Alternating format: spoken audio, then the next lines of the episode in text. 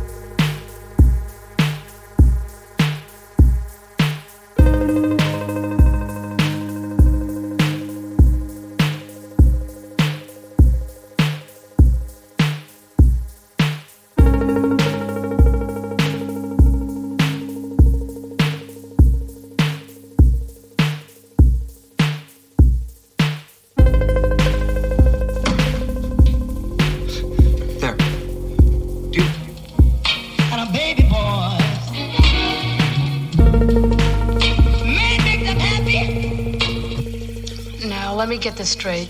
You've got a. What did you call it? An android. Right, that's uh, like a robot, right? That's correct. And you want to hook me up to this robot and stimulate me. Stimulate like sex, right?